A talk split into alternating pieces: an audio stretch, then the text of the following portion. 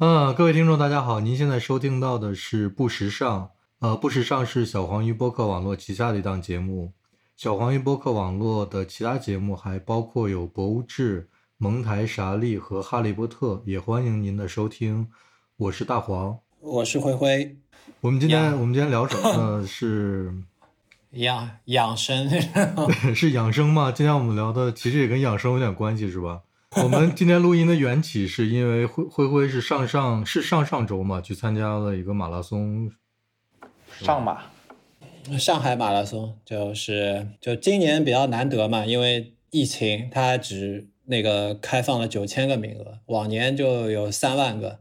然后今年也全部靠抽签，连慈善名额你有钱也买不到，所以能参加也是我第连续第。第第九届吧，上海上海马拉松，所以就蛮兴奋。然后之前一直又受伤，然后又跑完了，就就有点感动。我跑完的时候，虽然是我跑的最慢的一次。马拉松，你等于是这次是等是抽签很幸运才参加上的是吗？是这次全靠抽签，就因为就是苍天不负有心人，因为但因为他对老选手也有权重上，就抽签的就是中签率也会比一般人要高一点，所以这样，所以我抽到的概率要高一点，当然也也是很幸运能抽到了。那毕竟参赛人数只有原来的三分之一都不到。对，就听说好像今年上马奖牌在闲鱼上也比往年要贵一点。哦，原来上马奖牌是可以买的吗？啊，可以啊，就以前好像四五百一个吧，今年贵，我也不知道今年能能多少钱。但是我这种身材跟人家说我跑马拉松也没有人相信吧？有，比你大两只的都有跑完的，嗯，那些都是健康跑吧，五公里、十公里之类的。什么样的人都有。所以大黄有经常跑步吗？我有跑步，但是我之前不知道小猪也是跑步的。你跑步吗？我其实没有参加过正式的马拉松比赛，但是我最长的跑的距离有到马拉松的距离，就一次性可以跑四十公里这样子。那我能问一下，你是在什么情况下自己跑了四十公里吗？哦，因为不是有一个阶段，其实我蛮热衷于跑步的。就是人，我觉得运动都有一些不同的阶段。就像我可能比较喜新厌旧一点，在那个不同的阶段会有一些偏好。然后那个阶段呢，我觉得，因为我对运动的认知是说，呃，如果你想要维持这个、坚持这个运动或者坚持这个健身的习惯，必须是这个运动可以让我一个人想做就可以立即去完成的，而不需要一个伙伴。所以我觉得我们现在这样。因为我我之前我其实拉小猪过来聊，我没有想到他其实也是跑步的，我确实没有想到这件事情。那那现在就这样，我们的流程就是我们三个人分别向听众介绍一下我们自己的跑步经历。哦，好啊。之后我们再再接下来聊，先从小猪开始，因为小猪是对我来说是非常新鲜的一面。好吧，一个选手，来来来，我这个过程挺挺挺曲折的，因为呃，大黄知道，因为我有一段有个阶段我的体重很大，就很胖嘛，所以呢，呃，都都会说，哎，我要不要去减个肥啊，怎么样？然后呢，当时开始跑步的时候觉得挺难的，因为体重大的人跑步对膝关节这些的压力挺大的。然后呢，跑跑就放弃了。那中间呢，又做了一些别的运动，以后增强了一些腿部力量啊，然后又减低了一些体重，以后我又想去挑战这个事儿，然后我就又回去了。所以呢，就经过了这个阶段呢，我当时我对跑步的感受是挺好的。另外呢，就是还有就提到我刚才说的，我觉得你要这个运动，如果你能坚持下来，以及你想获得一些进展，必须是这个运动你并不需要别人的鼓励你才去参加的。我自愿自发以及我自己能坚持的一个对运动，然后我觉得跑步对我来说就很方便，有一双鞋就能去了。所以那个时候我是住在万体馆附近吧，所以我基本上一周会有个三四次去万体馆下面刷圈儿。然后呢，后来就有些朋友呢，我们就会。呃，偶尔什么，比如说苏州河旁边啊，或者是大宁公园啊，就会去跑一些长一点的公里，会跑到一开始，呃，平时训练自己跑跑五公里、十公里啊，慢慢的会跑到十五、二十、半马这样子，然后偶尔会有什么三十、四十那么一次两次，但是我是从来没有参加过正式的马拉松比赛，嗯嗯，大概我就是这么一个心路历程。后来呢，就因于喜新厌旧的原因呢，就有一些别的运动又吸引了我，比如说我又去练习泰拳。我有可能有练了两年多三年泰拳，然后 现在又会在参加一些类似像 CrossFit 啊，或者是那种循环训练的那样的运动，呃，始终在找一些新的兴趣点来刺激自己，可以继续这件事儿。嗯，大概是这么一个过程。所以你跑步大概持续了多长时间？呃，也有个两三年。从五公里到能跑下整个马拉松，大概用了多久？具体我觉得我好像也没有特别统计过，但应该是在。一年一年之内应该是达成这个目标了，因为我觉得跑步这个东西其实不太需要，当然跟精英跑者中间的区别肯定是在的。我就说，从你能开始能跑，一直到你能跑完全马这个事儿，其实就是个跑量的累积。它对的天赋的要求没有那么高，而是你坚持的训练量。当你跑惯五公里了以后，你去跑十公里，当你体能慢慢上来的时候，你跑十公里你就觉得才开始，你就去跑二十。那跑完二十，你觉得不过瘾的话，你就会跑到三十。那你跑量越累积，越往后的话，你会觉得你的那个极限点越来越在往后推，所以你也不太会发生抽筋啊、特别累啊、能量透支这种情况。所以你就会慢慢、慢慢、慢慢能把你的那个跑的距离越拉越长。嗯，那你最后跑全马大概大概会用多长时间？你有过统计吗？嗯，因为我们那个跑就是休闲跑嘛，所以就。跑跑看看时间的具体那个配速我还真不记得了，但不是很快的配速，因为我的那个呃膝盖各方面，因为原来体重大导致的原因是说，我如果配速好像是超过，我那个时候记得我如果超过四分三十的话，我就会觉得跑了十公里就会觉得膝盖疼，所以一般到大概都是五分钟左右的那种配速在跑的，嗯，那已经挺快的了，我觉得 对于我来说。是因为四分三十，如果跑十公里的话，是挺是就是业余跑步的人的话，应该是挺快的速度的。呃，那这就是小猪，小猪最就是最近就都没有跑了，是吗？这几年？对，很久没有就专门出去刷过圈这样子的，现在都是用一些偷懒的方法。由于被一些呃健身教练的灌输，都说跑步是一个相对效率低的。一个健身活动，所以又换了一些别的别的类型的训练。但我觉得跑步这件事儿不在于效率吧，它整个过程中你的怎么说，整个过程的享受，我觉得对心灵上啊，或者是对于那种嗯，或者意识形态上的一些东西，我觉得还是不太一样的。它 讲究坚持啊，以及那个放松的那个过程。因为你跑一次可能一两个小时，那一个两一两个小时基本就是你自己嘛，你自己在跟自己，对那个过程其实不太一样的。对，我是上在北京是念本科的时候，有那么一段时间，每天夏天的时候，因为呃那个时候宿舍条件也非常一般，也没有空调这些东西，呃，到了夏天的晚上就非常非常热。我那个时候养成了一个夜跑的习惯，就是我在差不多半夜十点，一般是十一点吧，会下去操场上跑上个，那时候跑的也不多，那时候那时候就纯纯粹是为了消暑，嗯。跑个大概十圈、十二圈，就五公里左右，上来冲一个凉水澡。天气很闷热，自己出去跑点风出来，这样。对对，出去跑点风，然后上来再洗个澡，就是可以上床睡觉，就非常舒服了。那个是我上大学的时候，后来来德国这边，我大概大概可能是从一七年、一六年开始吧，我不记得不太清楚了啊。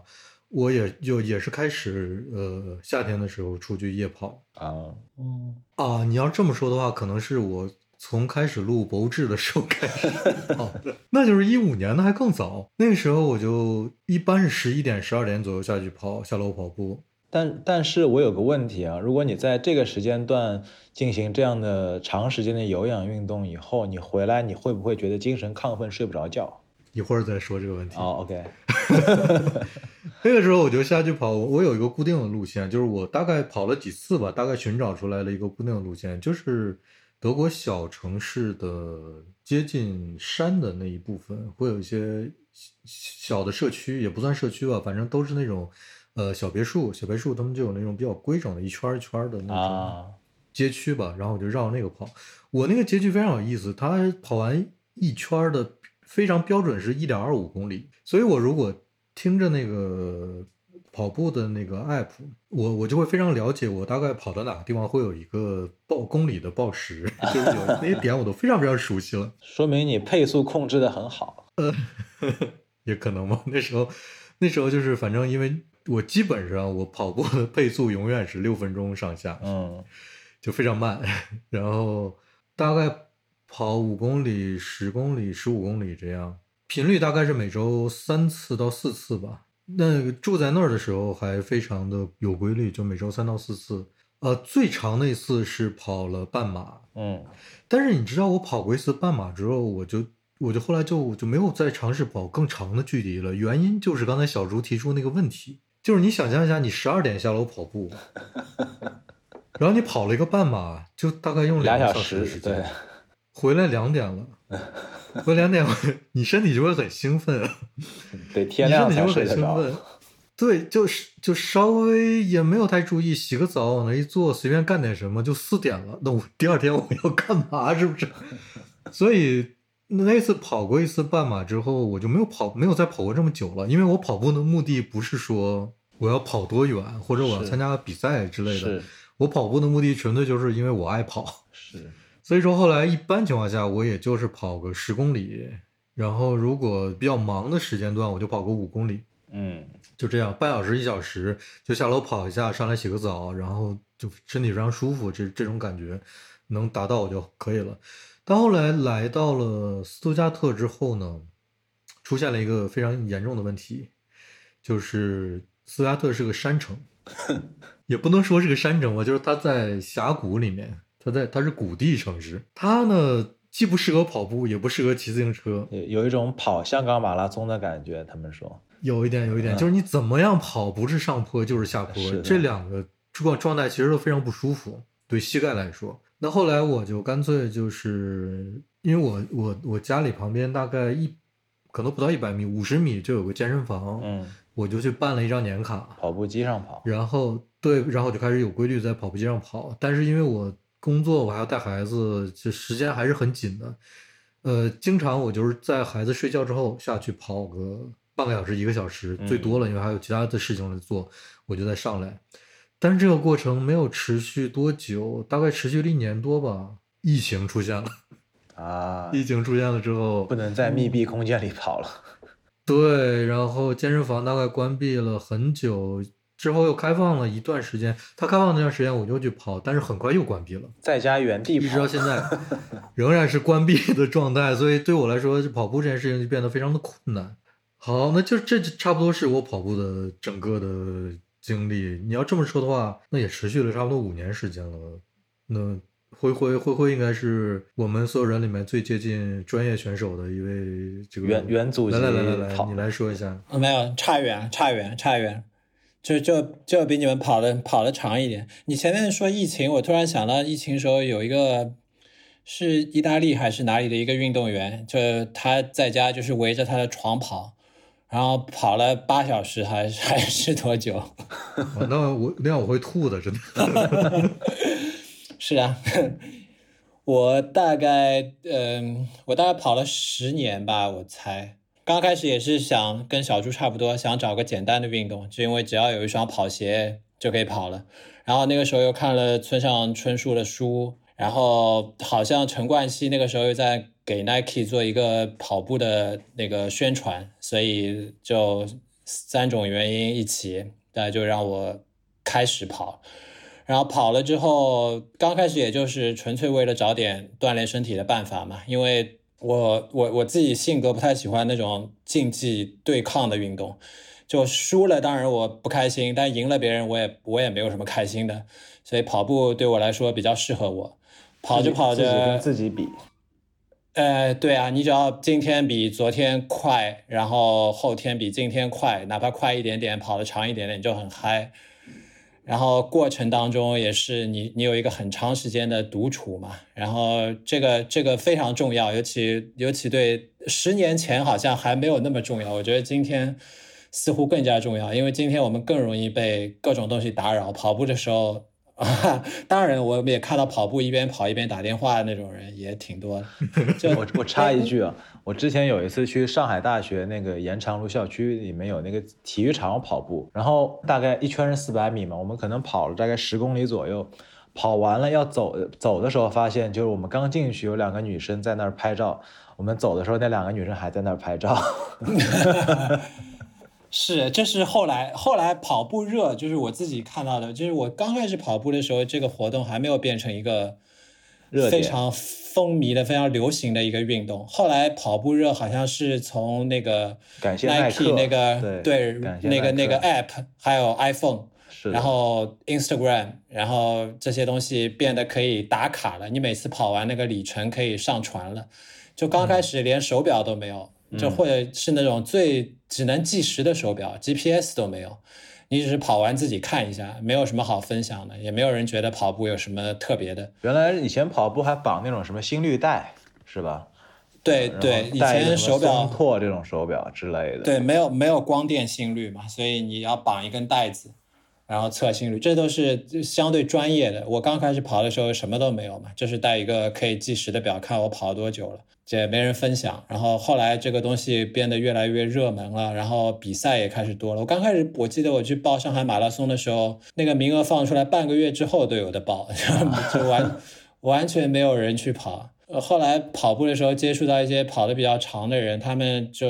九九几年的时候跑上海马拉松，那时候就马拉松更没有人，就是要到他们的单位去宣传，说你去跑，我就送你一双鞋，要拉人去正正职任务。嗯，对对，就完全没有人去去去去当当运动，喜欢这个这个这个这个运动，我就慢慢跑嘛。然后我刚开始，我大概跑了一年多，大概就参加了个半马。然后第一次上海那个那个马拉松半马还是好像只有有史以来唯一一次是从南浦大桥跑的，就从浦西要跑到浦东，那个南浦大桥引桥又特别绕，特别特别陡，那个还蛮难忘的。那次之后就再也没有浦西跑浦东的这个比赛了，就都在浦西结束了。后面就开始跑了个全马，然后就每年跑到现在，然后借跑步的机会也可以。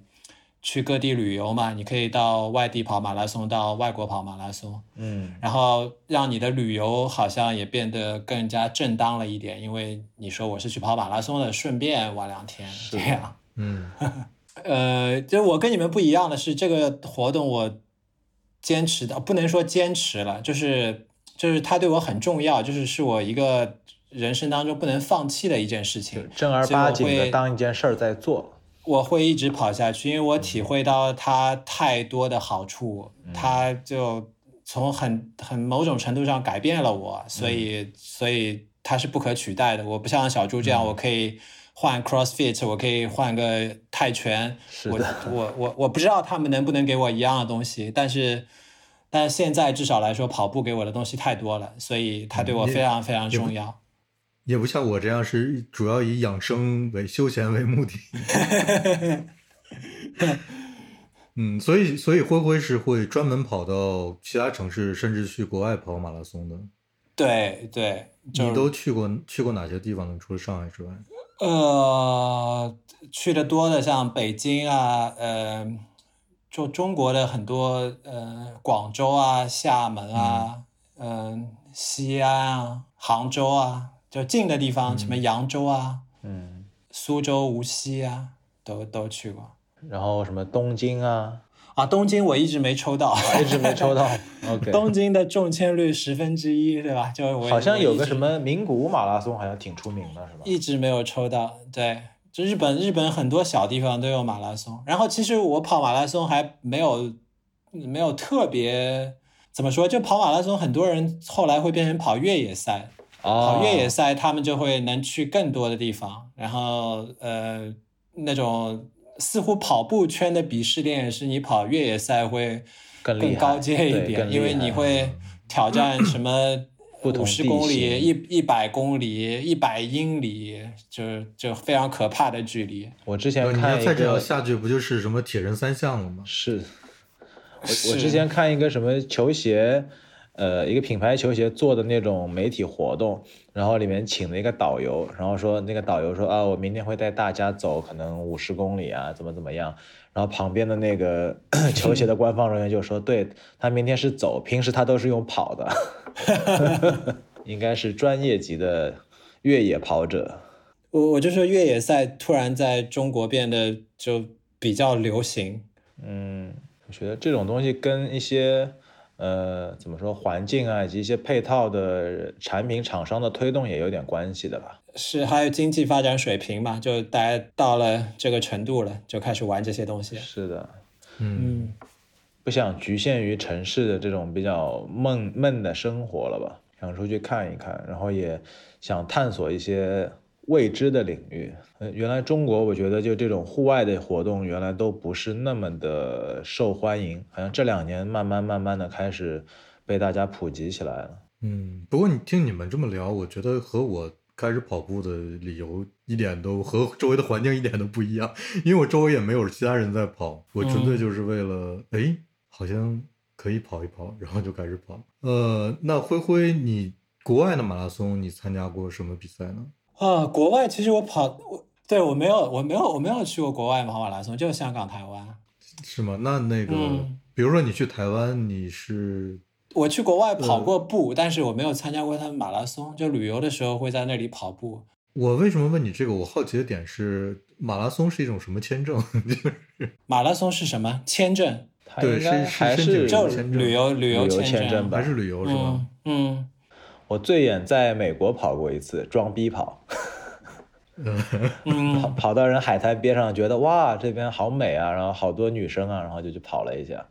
觉得哎那你就是跑步，没有没有参加比赛吗？没有没有，就是跑步，就是在那种沙滩啊、什么小石子路这上面就慢跑，然后看看看看风景，觉得挺舒服的。我觉得跑步一部分对我来说就是这个这个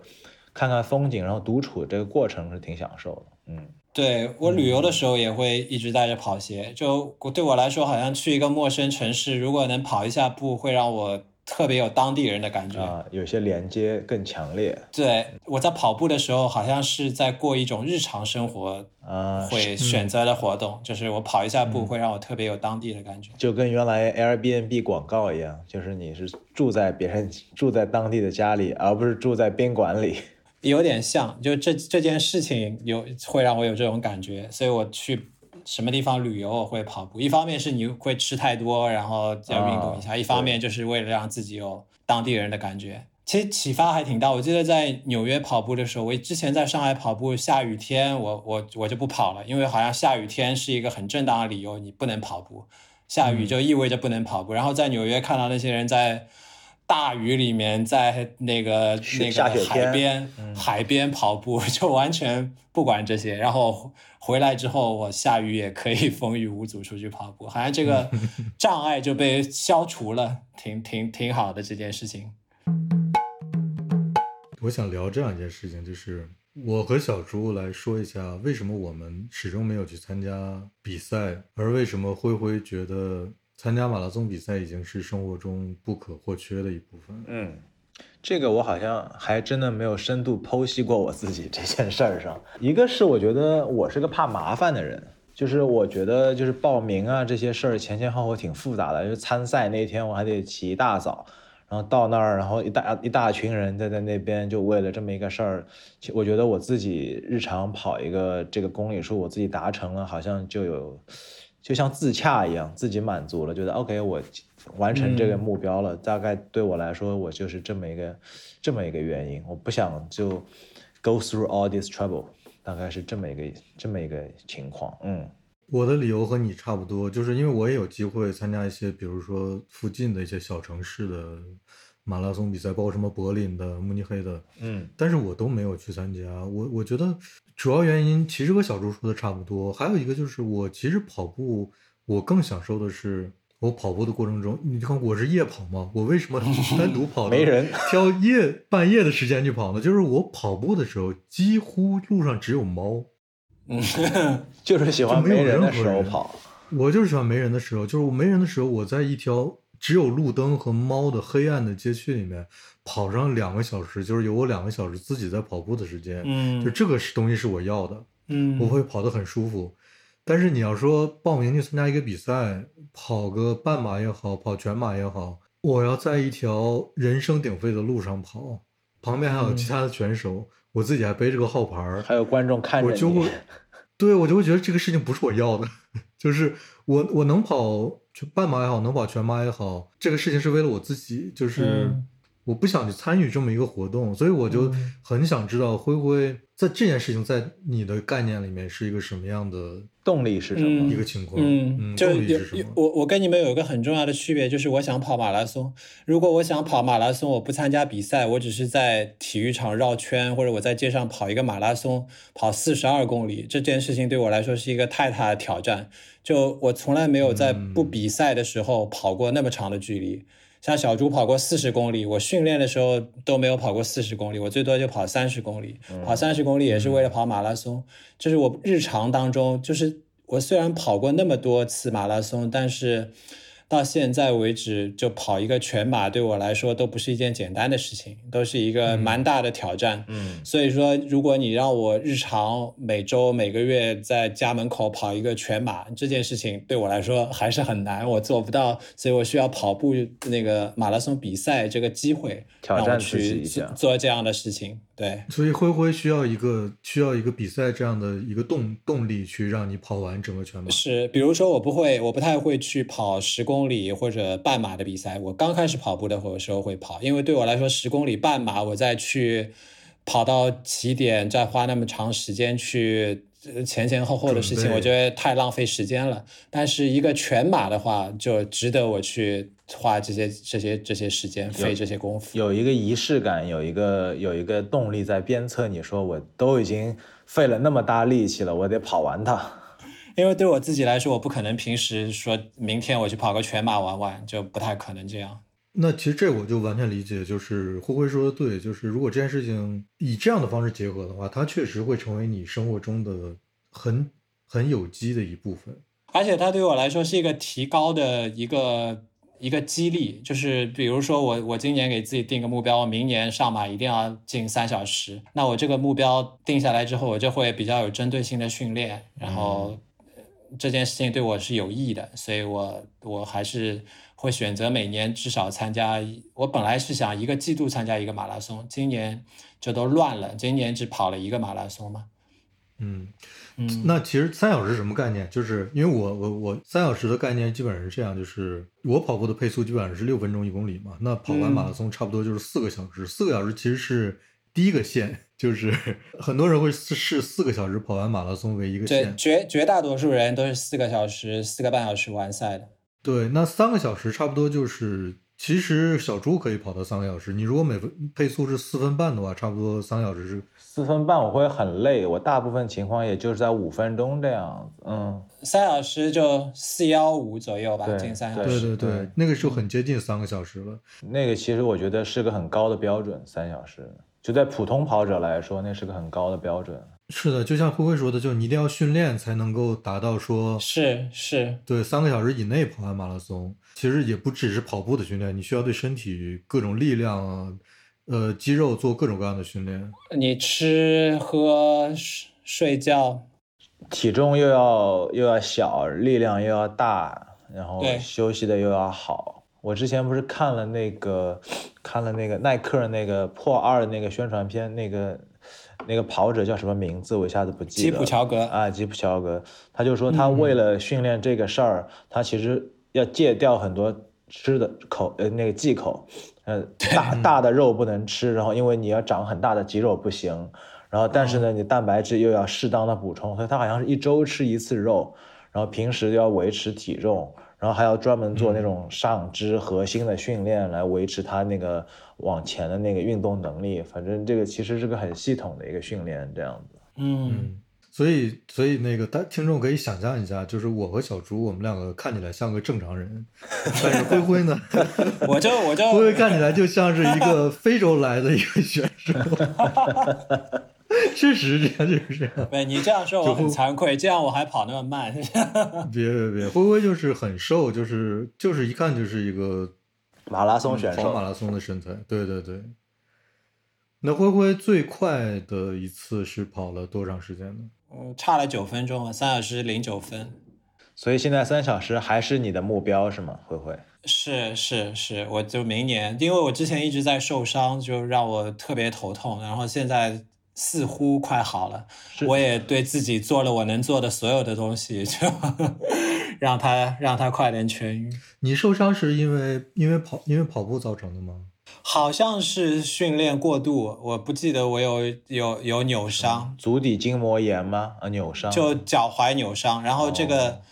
扭伤似乎是疲劳性的，然后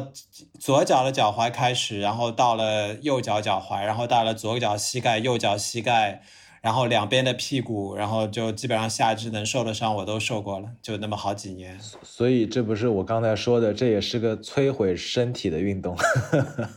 对，那听起来像是疲劳造成的。对，就很多人确实是会跑伤，然后就完全自不能继续了。就很多体重大的人会膝盖受伤、积水啊什么的，就很严重，就真的是不能跑了。所以这个也是我我没有，就是我不不太敢去让自己提速的一个原因。是，你是要跑的挺科学，你确实要知道要学习，就不能说跑步是听起来是一件人人会做的事情，不就跑就可以了吗？哎，这真的不是一件人人都可以做的事情，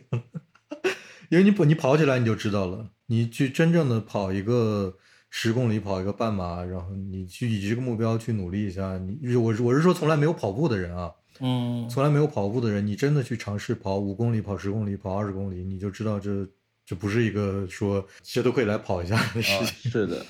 但它相对就相对来说，对别人对大众来说是一个相对简单的运动。比如不不如你打网球啊，你打高尔夫球啊，你需要学习嘛，你一上来什么都不会。但跑步我总能跑两步，我总能跑个四百米，我跑个一圈。技术含量的门槛没有那么高，吧对你很容易进门，入但是你要嗯你要跑的不受伤，跑的健康，跑得快，跑得长，这是很难的。要跑得像阿甘这样没有那么容易，是吗？对，那太难了。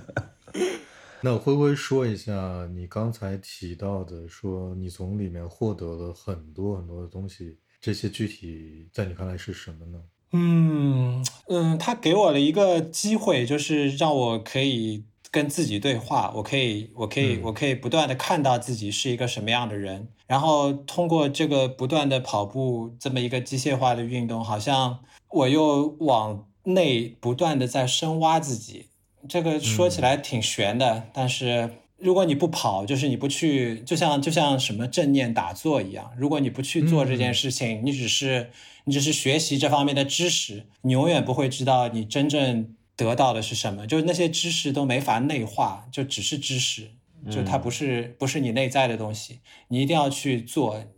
你才能真正掌握一些东西。嗯哎，我觉得灰灰刚才那个比喻很好，我我觉得他首先像灰灰你说的这个，我和小猪的感受应该是一致的。嗯，嗯，你们跑了那么久，肯定体会过他那些对我的感很玄妙的东西。是的嗯对，就是你举的那个例子很好，就是他像打坐一样。就你如果没有跑步经历，你想象一下，一个人自己绕着一个固定的城市的街区跑，他就算是跑上一个小时、两个小时、三个小时，你想一想，这个人就是在那跑步。如果他也嗯没有戴耳机听什么东西的话，那他在想什么呢？你想想这个过程啊，如果如果这个过程是每周都会发生那么两三次的话，你可以嗯想象，他就是跟在那打坐其实是差不多的一个过程。所以你周围像我周围就会有很多从来不跑步的人说，哎，跑步这事儿好无聊啊，我肯定坚持不下来。对啊，有非常多的人都是这个态度，然后我跟他们说，你一定要试一下，试一下，然后他们就真的是试了一下，然后说，哎，还是好无聊啊，就对，对，这应该也对很多人对很多人来说确实是很无聊。就我很难跟他解释这个东西能带给你的快乐是什么，以及就像辉辉说的，你挖掘自己人性中的一些优点、缺点分别在哪里，你能体会到这些东西。你因为身体在一个比较极限的环境下，因为跑步到一个阶段，你会有一个临界点的嘛，在那个极限的环境下，你会暴露出你很多的优点和缺点的嘛。那这、嗯这种时刻的，就像辉辉说，这叫自我对话嘛。这种东西就其实蛮玄妙的，因为很多人其实不喜欢 push 自己的那个、那个、那个极限点的。很多人，尤其有些女生，就很多人会没有办法通过那个点。她到不了那个点，就跑一下，哎呀好喘啊，就结束了。跑一下，哎好喘啊，我们就散散步吧，就走走路吧，就那样子。我觉得这个是真的是你只有跑过跑过那个点的人，你才能知道，就小猪究竟在说一件什么事情。就是到了那个点，你的每一个呼吸，你的你能感受到身体的每一个地方都在发生一些改变。嗯那比方说，我们有时候训练的时候，你今天讲好要跑十公里的，但你今天跑跑到八公里的时候下大雨了，那两公里你还跑不跑？嗯，或者说你跑到五公里的时候你摔了一跤，那后面的五公里你还继续吗？嗯，就这种情况，就其实就蛮考验你自己自己给自己定了计划以及目标的嘛。就浅浅显的来讲这个事儿，嗯，对。但是我觉得更更重要的是，你其实就是你你在跑的过程中，你是一定会经历一个临界点的。对。但是呢，你坚持下来，比如说你跑你跑十公里的时候，你可能会在六七公里的时候出现那个点。嗯。你在六七公里的时候出现那个点，当你坚持下来，你还是跑完了这个十公里的话，我觉得每一次我都会对自己产生一个新的领悟，就 是我这这真是这种感觉，就是我每次到那点，我就觉得，哎呀，我可能坚持不下来，要不就要不就算了，要不就停在这儿，但是我每次都还是能坚持的跑完那个公里数。嗯，但是坚持下来之后，你就觉得，哎，自己反正也坚持下来了，也没有那么困难。但是整个这个过程，你是知道你自己承受了多少。当然，我这么说也有点站着话不腰疼，因为跑的并不快。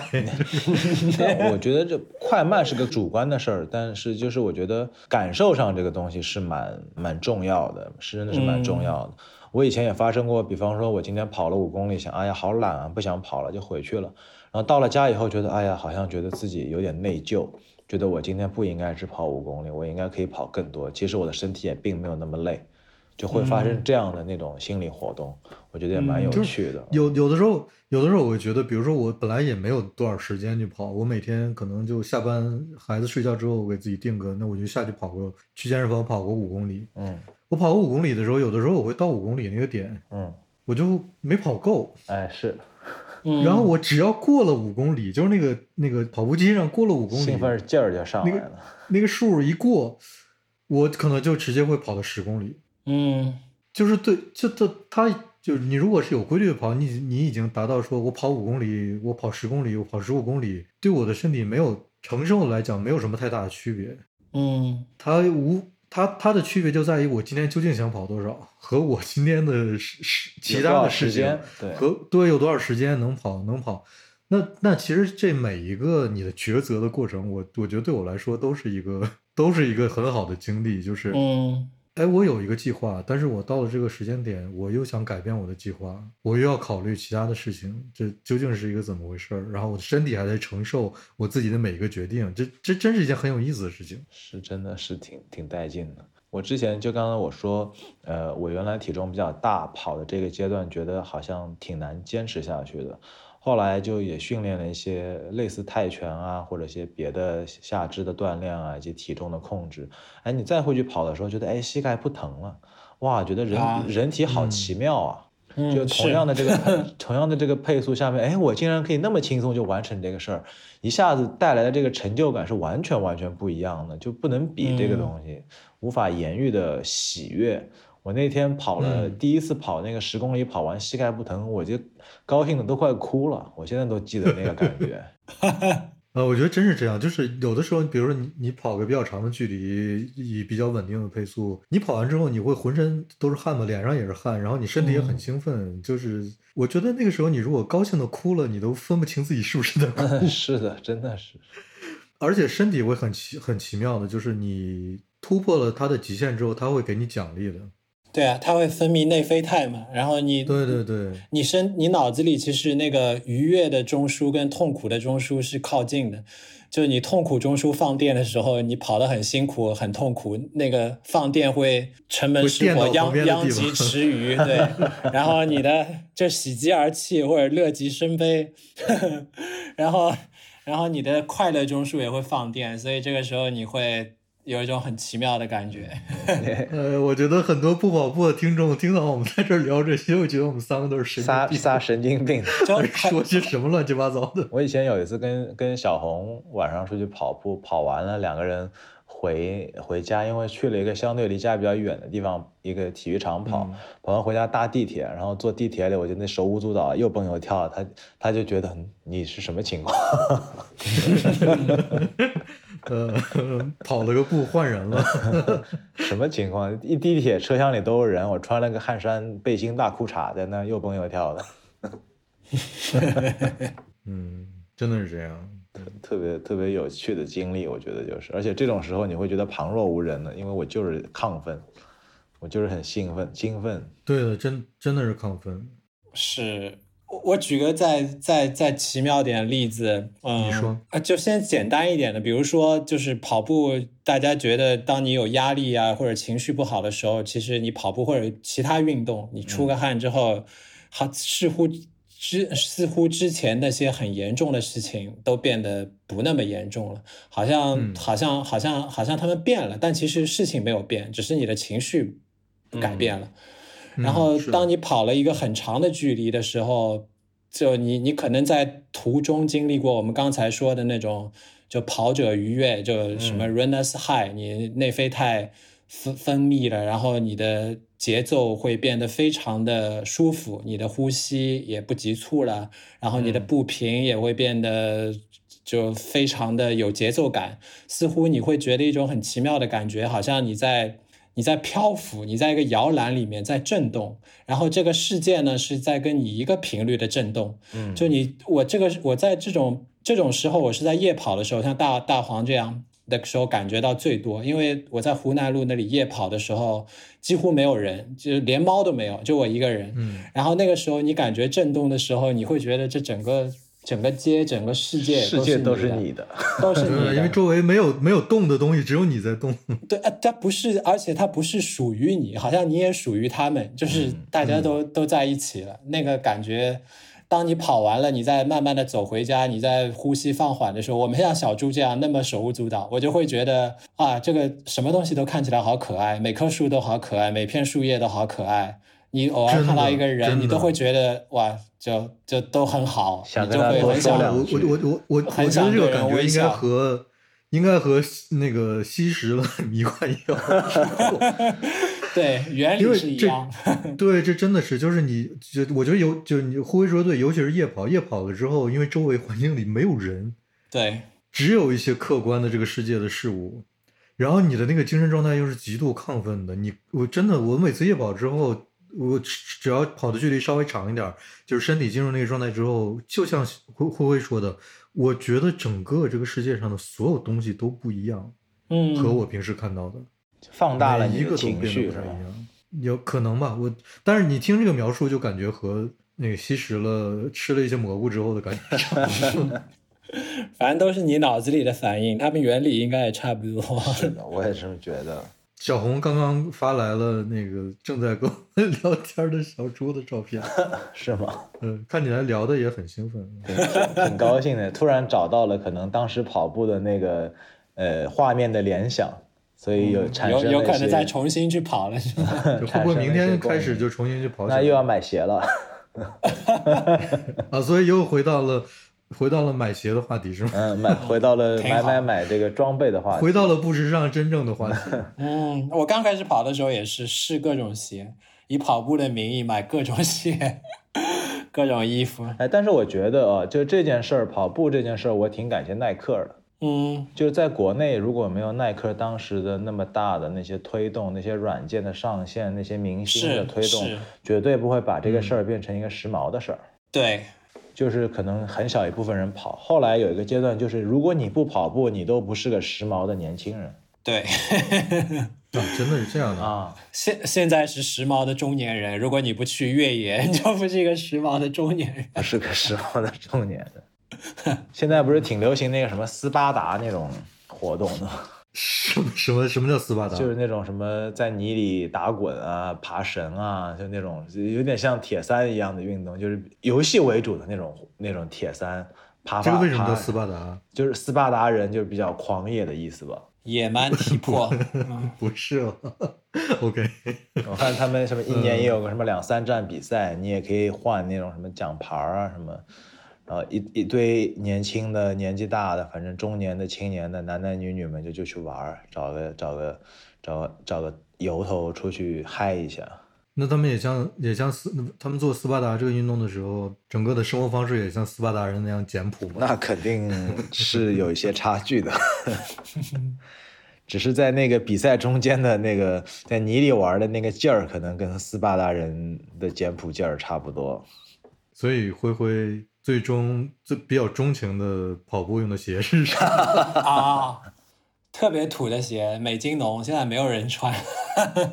呃，美津浓应该是很有很专业的跑鞋。是，但已经过气了。现在现在所有人都穿 Nike 的那个碳板的那个，对，那那个鞋。什么 Vapor，什么什么 Zoom，什么 Fly，什么之类的。是，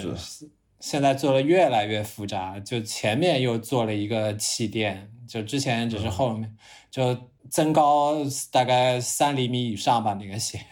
哎，这里我想聊聊一个事儿，你们有有没有试过穿跑步鞋进健身房练一些非跑步类的项目？我我呃我有我有我有，就是因为因为我去跑步健身房跑步之后，可能顺便就做一些别的项目。那因为我有时候不是之前我有参加一些什么 CrossFit 或者那种循环体能训练的活动，我就觉得穿跑步鞋其实非常不合适。对，对你那个不合适，因为有很多女生会觉得，哎，跑步鞋软软的就很舒服，但其实你在那种活动里面其实很容易受伤。因为你侧是你要举重不能穿那个鞋，嗯，它没有办法给你提供足够的支撑，对，而且它没有侧没有侧向的支撑，一旦你脚踝的力量没有那么强，很容易就崴脚了。是，就有时候我觉得你穿那个跑步鞋，还不如穿个什么平底的匡威 Vans 去呢。对，就想说专门的鞋其实还是针对专门的运动开发的。对的，对的，这个还真是，因为跑步鞋基本上所有的呃。研发的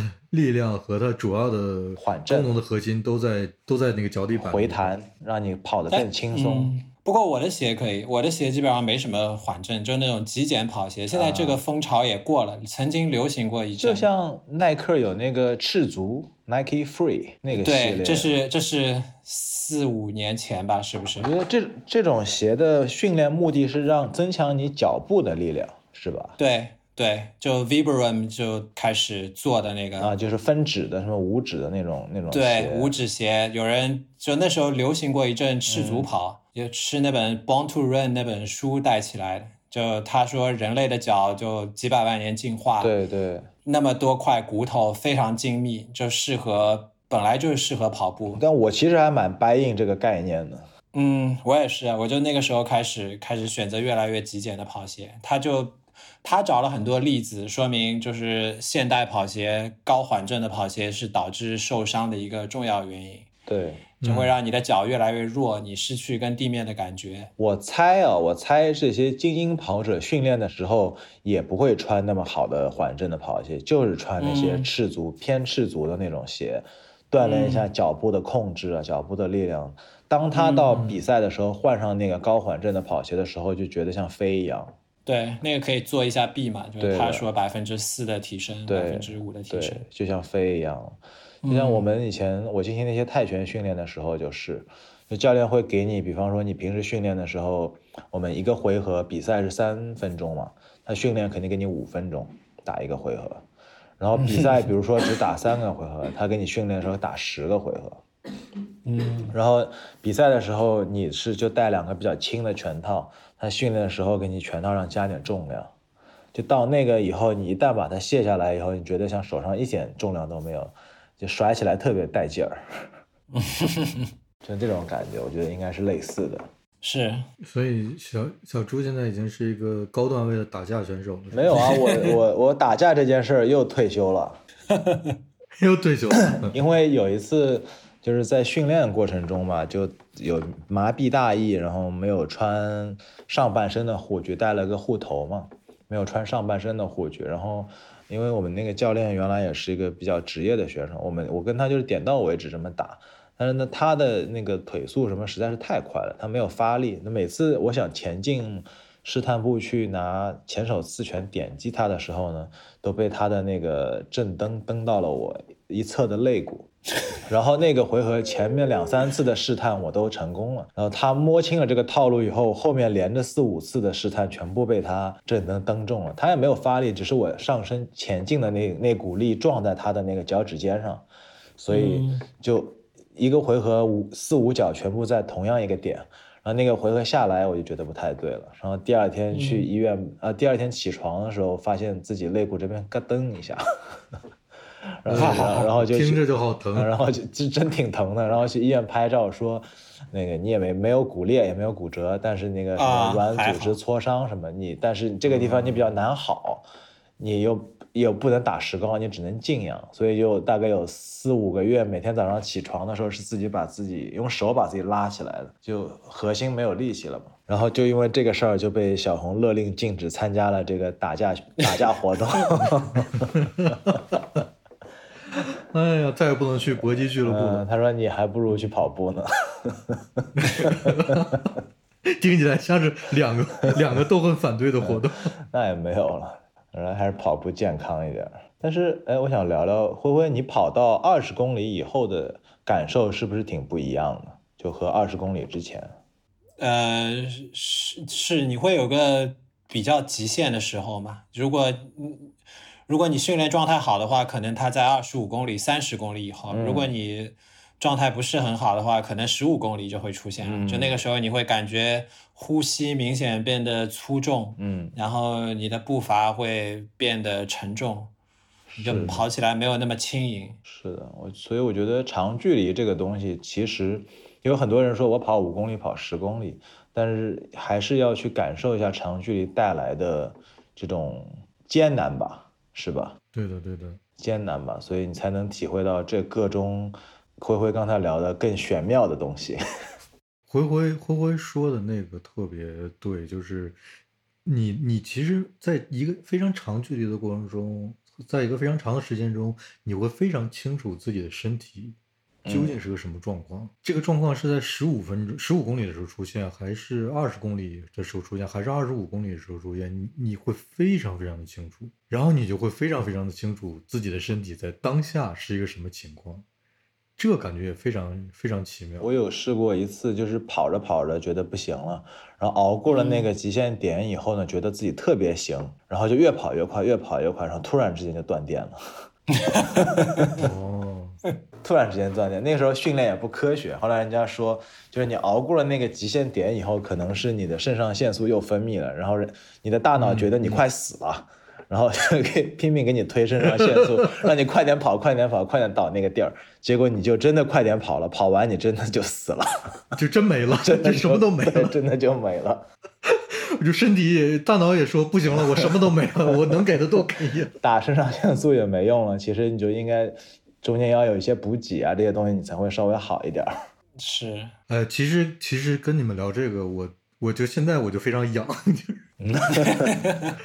因为因为我是这样，因为我因为出去夜跑嘛，然后现在时间也越来越少，因为还要带孩子什么的，我基本上就跑到十公里之后，我现在啊就是有最最近这一两年，我跑到十公里之后，我就不可能有时间继续跑下去了。嗯嗯，所以我的配速非常奇怪，就是我我我的配速一般是。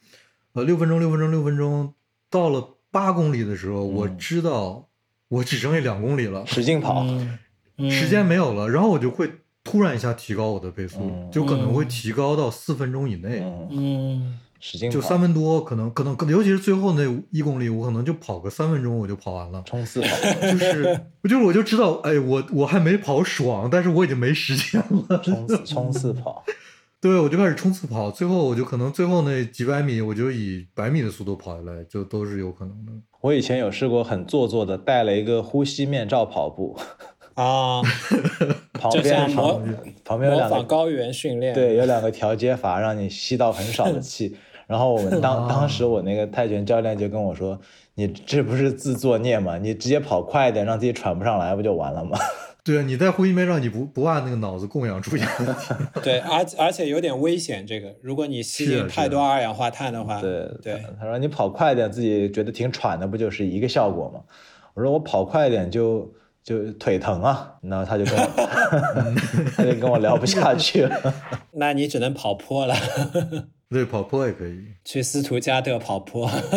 哎，但是斯图加特这个坡是。是太恐怖了，你知道吗？就是你，它不是一般的，就是你缓缓的一个，它是它就是山坡，大坡，而且那个山是很陡的那种山坡。哦，大王，你这种。地形就越野运动员会特别羡慕，在上海跑越野跑的人就很恨没有山可以训练，他们就是吧，只能去蛇山蛇山来回的跑，或者长风公园那个铁皮山啊，铁皮山。那欢迎他们来斯图加特跑，我是没有到那个段位，我还没有，我这个心脏还受不了这么跑，就不停的冲上坡下坡。那那很合适，因为斯图加特很多很多地方轻轻松松你就能找到一百级的台阶，一百级以上的。嗯，哎，我想问你们有没有试过一个跑一种跑步机叫他们好像叫 Air Runner，就是那个大部分的跑步机是、知道是你设定一个配速，然后你在那边跑的嘛？啊，那个无动力是吧？那个是啊对那个无动力的你跑多快它就多快。对对对对对，嗯我觉得那个体验给我带来体验挺好的。啊，你试过的，嗯，那你说一说。啊、我有试过，就是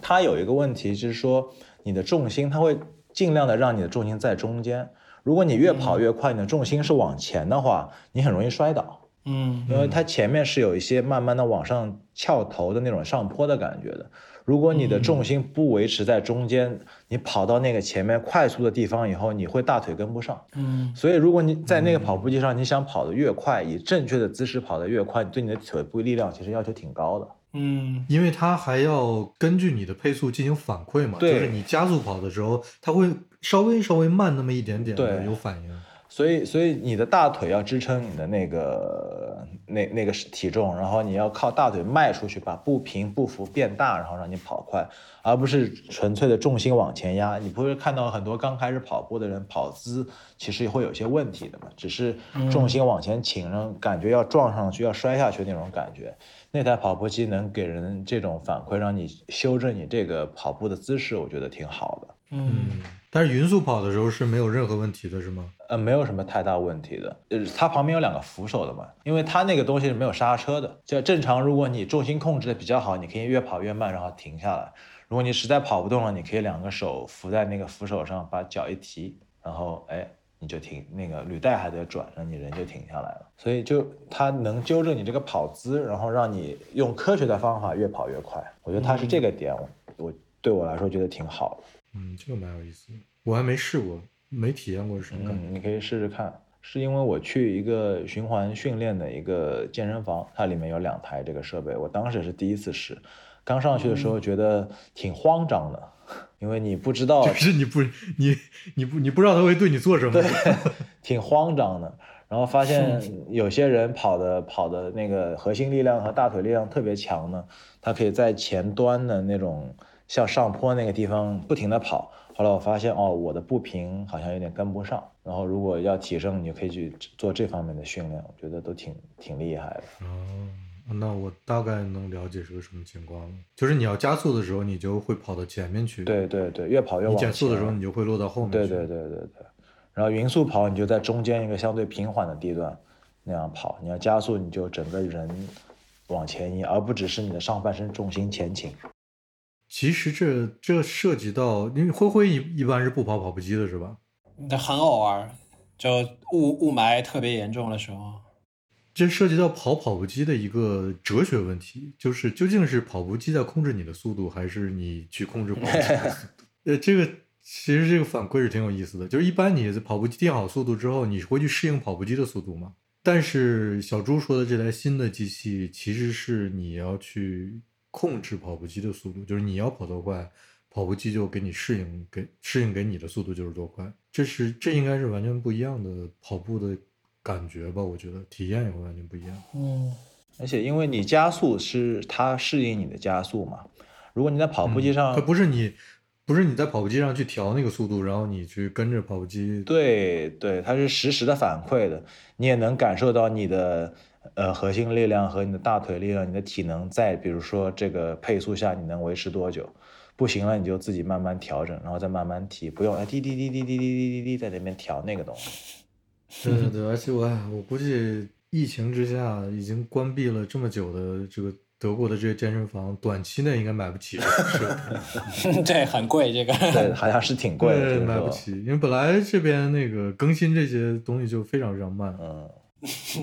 然后现在又折腾就关闭了这么久。虽然我的那个年费一直交着，我也不知道为什么我也没没去问一下可不可以取消。呃，支持当地的小生意嘛。我真是有点这种想法，就是你你们已经这么惨了，每个月也没多少钱，就交着吧。是的不，然的话，你关闭了，我去哪儿跑步是吧？关了就再也没有了。是，呃，灰灰今天是不能录太久吧？要差不，要不我们就差不多录到这儿。嗯，也一个小时了，好像。嗯，所以我们都会，我们我是会，继继续跑跑步下去。小猪还会再跑吗？也也会的吧。我觉得应该给我找到一个某种契机，我还是会去尝试一下，就重新把这个东西拿起来，拿起来。那，中间也是经历了一些搬家呀，然后各式各样的事儿吧，就